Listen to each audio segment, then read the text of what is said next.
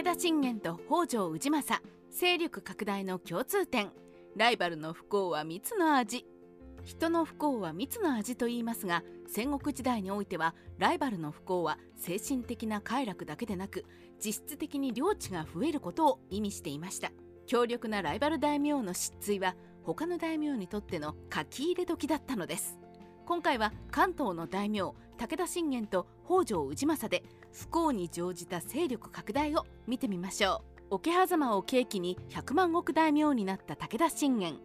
武田信玄といえば赤一色の武田騎馬軍団を連想しますが1541年から失政を開始した信玄の当初の領土拡張は信濃侵攻がメインでした。こうして1554年頃には北の3分の1を除いて信濃を領有しますがその残りの3分の1の境目で起きたのが5時にわたる川中島の戦いです。最近の研究では信玄の本当の狙いは信濃ではなくその先にある越後の良港直江津と柏崎だったとも言われますが上杉謙信は強力で川中島で膠着状態になり合戦を多くして利益少なしの状態が続きました。桶狭間後駿河遠江神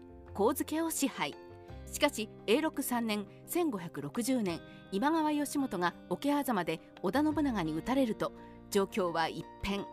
徳川家康が織田信長と結んで三河を回復して遠江に侵攻すると武田信玄も三国同盟を破棄して駿河に攻め込んでいきます。信玄は名将長野成盛の死去につけ込んで神漬も制圧。念願だった駿河の海を手に入れて武田水軍を創設し石高も100万石に到達しました。信玄の勢力拡大はある程度織田信長のクリティカルヒットのおかげとも言えます。もちろんだから信玄が卑怯だというわけではありません。油断のあった今川義元の失敗だったのです。どれだけ同盟を強調しても隙があれば食われるというのは今川義元だって重々承知していたことだったでしょう。本能寺の変に乗じた北条氏政。高宗寸三国同盟を締結していた五北条氏ですが北条五代で最大藩図を築いたのは三代目の北条氏康。ではなくなぜか暗君扱いされることが多い北条氏政です。イラストは桶狭間直後の北条氏の藩図ですが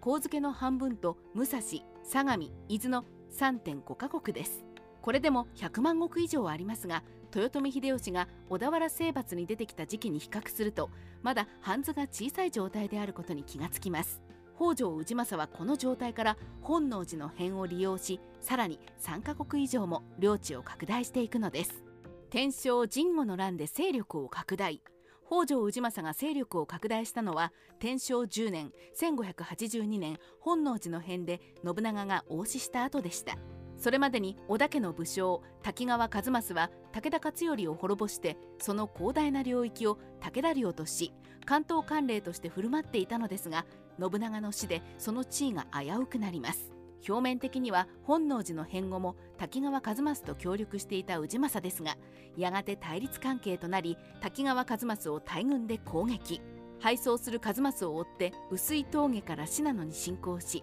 真田昌幸木曽義政諏訪頼忠を味方に取り込んで支配を固めました。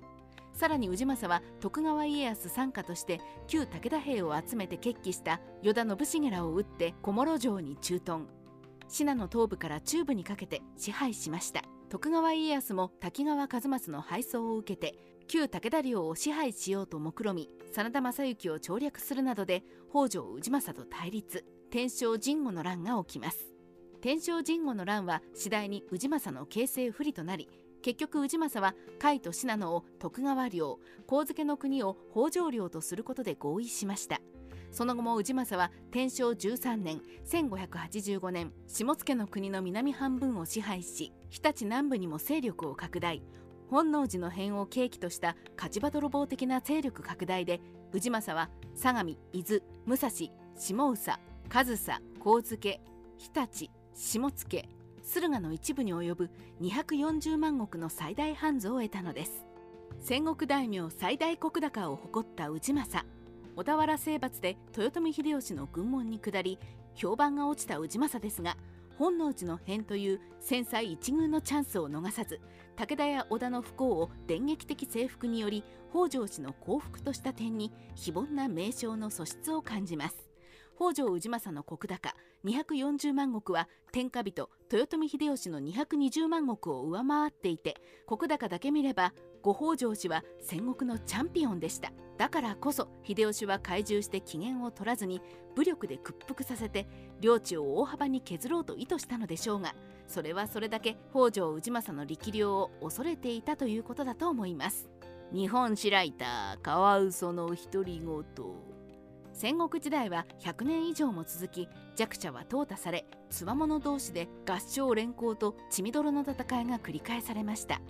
このような状況では一気に勢力の拡大を目指すのは難しいので隣国大名の投資や後継者争いのような人の不幸をいかに利用してのし上がるかで戦国大名の力量が試されます。その中でうまくやったのは武田信玄と北条氏政ですが信玄に関してはなりふり構わない調略で三国同盟を破綻に追いやり嫡男慶喜を死に追いやるなど悪名を拭うことができずそれが武田家滅亡の登園にもなったのでやはり一番の勝ち場泥棒は北条氏政ということになるかもしれません。